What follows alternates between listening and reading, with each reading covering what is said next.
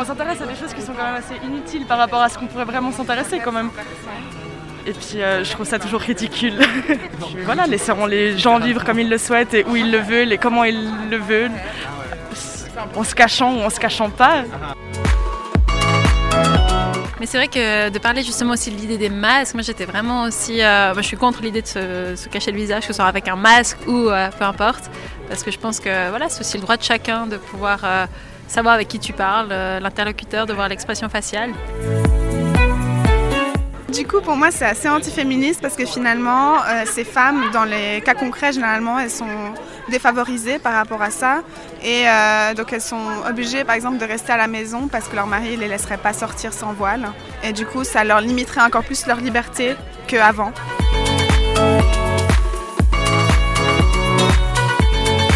Venons d'écouter des témoignages de ce que pensent certaines étudiantes à propos de l'initiative Oui à l'interdiction de se dissimuler le visage.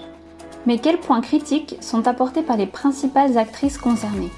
Et de nos jours, à quelle forme de discrimination les femmes voilées sont-elles confrontées en Suisse?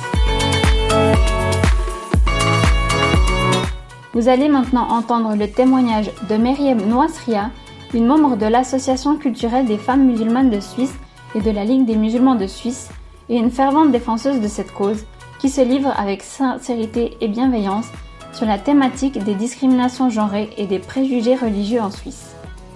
En effet, près de 35% des personnes issues de communautés musulmanes se sentent victimes de discrimination en Suisse en raison de leur appartenance religieuse, selon la dernière enquête sur la langue, la religion et la culture de 2019 réalisée par l'Office fédéral de la statistique.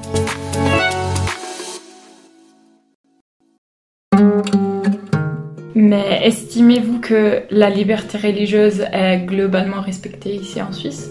Officiellement, oui. Sur les grandes lignes de ce qu'on voit à l'extérieur, oui. Le voile est accepté à l'école, par exemple, au gymnase, à l'université. Au travail, c'est un peu plus compliqué. Il faut que, le, il ce soit une décision du supérieur, du patron, du chef qui accepte le voile. Donc c'est encore assez ambigu. Officieusement, non. Parce qu'encore une fois, c'est facilement. On est, on est, enfin, une femme musulmane, euh, pardon, une femme qui porte le voile, c'est pas la même chose. Elle est souvent euh, refusée par son employeur à cause du voile, régulièrement, si ce n'est toujours. On vous fait souvent part d'histoires comme ça, où vous avez des connaissances qui font. Oui. souvent, on vous dise, euh, il m'est arrivé telle chose ah ce jour-là. Alors ça, c'est quotidien, par contre mhm. quotidien, que ce soit en été quand on va à la piscine, euh, euh, dans la rue, tout simplement, dans le bus, il faut pas s'asseoir à côté de. Enfin, si on a le, on ose s'asseoir à côté d'une certaine personne qui n'a pas, qui, n'est pas d'accord avec ce qu'on porte, on reçoit des signes de croix, de, de. c'est assez, c'est pesant, c'est très pesant en fait. Mais euh, heureusement qu'on on arrive à, à, faire face. J'ai une question, enfin cette discrimination, est-ce que c'est véritablement observable qu'elle provient plus des hommes aussi, ou alors est-ce qu'il y a aussi une part des, femmes aussi des fois qui sont... Moi euh, je crois que j'ai eu plus de, de remarques euh, racistes par des femmes, j'en ai eu aussi par des hommes, hein, mais plus par des femmes en mhm. général. Mhm. Ouais, ouais. C'est, je pense que la, le style vestimentaire est une est une insulte à leur liberté, je pense. En tant que ces femmes-là, je dis pas qu'elles ne sont pas féministes, elles le sont à leur manière et euh, très individuelle. Mhm. Un féminisme très euh, occidental finalement. Et donc elles ne voient que leur propre liberté où il faut se libérer complètement de, du joug de l'homme, du, du, paternisme en fait, et de ce fait, voir une femme voilée, se dire elle, elle s'est pas suffisamment libérée. Et donc, au lieu d'aller, je sais pas, tout simplement engager la discussion, parce qu'il faut savoir que les femmes voilées parlent, hein, on peut parler, on peut répondre à des questions. Non, elles vont euh, rajouter ce, ce, qu'elles supportent déjà tous les jours, rajouter des, critiques, des remarques, des insultes, et j'en passe. À ce sujet, c'est malheureusement un préjugé. Euh, ancré dans les mentalités, encore une fois, occidentales. Je précise parce que ailleurs dans le monde, c'est tellement différent. Il suffit juste de voyager, de se réaliser que le problème, c'est vraiment ici. D'ailleurs, je l'ai noté parce que c'est quelque chose où il faut vraiment réussir à se libérer. Les politiques l'utilisent. C'est, euh, on suppose que la femme musulmane voilée qui, qui de plus est, est un objet assujetti à l'homme. Et en général, on aime bien dire que c'est le mari. Mais avant même que ce soit le mari, en général, c'est le papa, le frère, etc. Tant qu'on ne se libère pas de ce préjugé-là, on continuera à penser que la femme voilée n'est pas capable de penser par elle-même. À la fin de notre échange, Myriam Nosria nous explique qu'en Suisse, il y a un grand tabou qui tourne autour de la femme musulmane et qu'il doit être brisé en expliquant clairement quelles sont les obligations et les devoirs de celle-ci. À Genève, il existe les foulards violets, un collectif des femmes musulmanes ou non, portant les voiles ou non, solidaires de la cause des femmes et des droits humains. Myriam Mastur, la cofondatrice, nous a notamment raconté que le collectif a permis de valoriser la place des femmes musulmanes dans le discours médiatique en donnant directement la parole aux personnes concernées. En effet, une étude publiée par la Commission fédérale contre le racisme en 2018 rapporte que 54% des articles qui parlent de l'islam se concentrent seulement sur la radicalisation et sur le terrorisme. De plus, depuis la grève des femmes de 2019, les foulards violets sensibilisent la population pour lutter contre les discriminations genrées qui touchent majoritairement les femmes musulmanes. Le collectif, qui se place en point de vue des droits humains et de l'égalité, a créé un grand réseau de solidarité avec d'autres associations pour lutter en faveur des droits humains. Comme vous allez l'entendre, les foulards violets ont joué un rôle important pendant la campagne de l'initiative populaire fédérale Oui à l'interdiction de se dissimuler le visage, lancée par des partis conservateurs et acceptée le 7 mars 2021 par le peuple suisse. Comme nous l'affirme Myriam Mastur, cette initiative ne visait pas directement le porte-voile intégral, mais a été construite comme telle dans les médias. Les Foulards Violets, comme plusieurs organisations de défense des droits humains, ont alors lutté contre cette initiative allant à l'encontre de certains principes.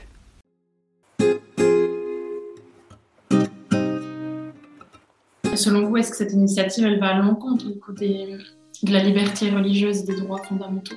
Oui, oui, parce que la liberté religieuse, donc c'est pas quelque chose qui doit être seulement relégué à l'ordre de l'intime.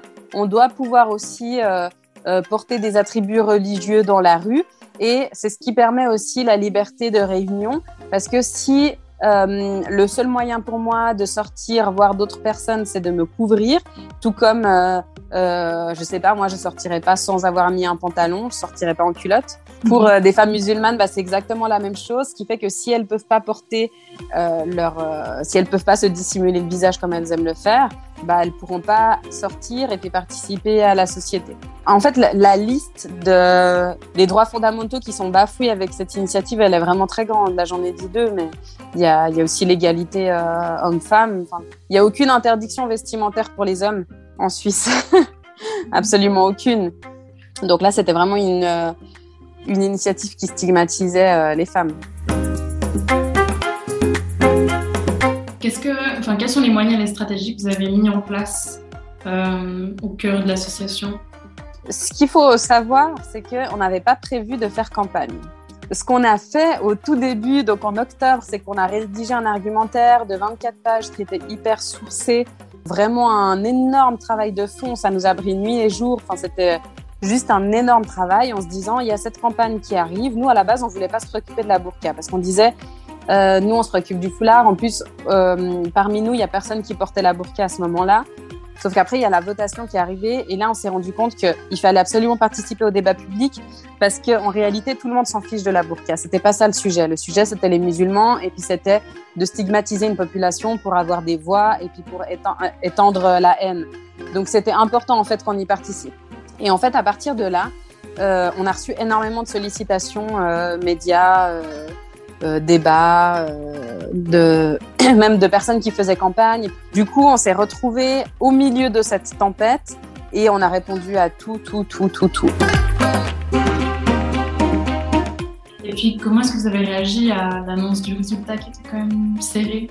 Alors, on s'attendait vraiment à perdre. On, on pensait vraiment pas gagner parce que c'était un sujet qui était tellement facile en fait pour, euh, pour le camp du oui. Par contre, pour nous, l'objectif, c'était vraiment de prendre la place dans le débat, médiatique, d'être là, de entre guillemets perdre avec dignité, mais, mais vraiment de faire ce travail de sensibilisation, de profiter de l'occasion de la burqa pour aussi quand il y aura la, la votation sur le voile à l'école. Nous, c'était vraiment ça notre objectif, qui a été largement atteint. Par contre, ce qu'on s'attendait pas, c'était qu'on fasse descendre le vote aussi bas. Mais c'est une claque pour l'UDC. C'est vraiment une claque pour l'extrême droite, sachant que, comme je vous ai dit tout à l'heure, euh, c'est Inès et moi qui avons piloté cette, euh, cette campagne à l'échelle euh, nationale qu'on a fait en trois langues. Euh, Inès et moi, on travaille à 100% les deux et toutes les deux, on a des personnes à charge et on avait un budget de 0 francs. Et on a fait descendre un vote de plus de 60% à 51,2%. Donc, c'est une énorme victoire pour nous. Et ça, c'est vrai que le journaliste n'arrivait pas à comprendre. Là, oui, il y a 20 personnes qui vont être interdites de porter un tissu sur leur visage, mais en vrai, elles pourront mettre un masque. Mais par contre, ce qui est toujours difficile dans des sujets comme ça, c'est la stigmatisation dans les médias. Et c'est le fait de, de jamais se sentir représenté. Alors que ça, nous, on l'a eu. On était représentés par nous-mêmes et on n'a pas laissé la place au discours d'extrême droite. Et hum, au niveau de la société civile, il y a vraiment eu euh, un signal fort.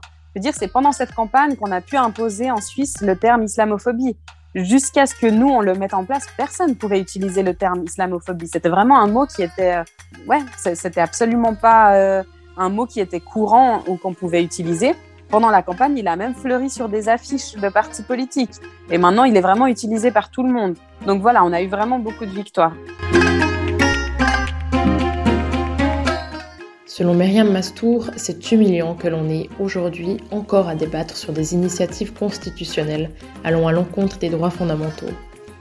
Il ne faut cependant pas céder à une volonté politique d'extrême droite qui divise la population en laissant certaines catégories de côté.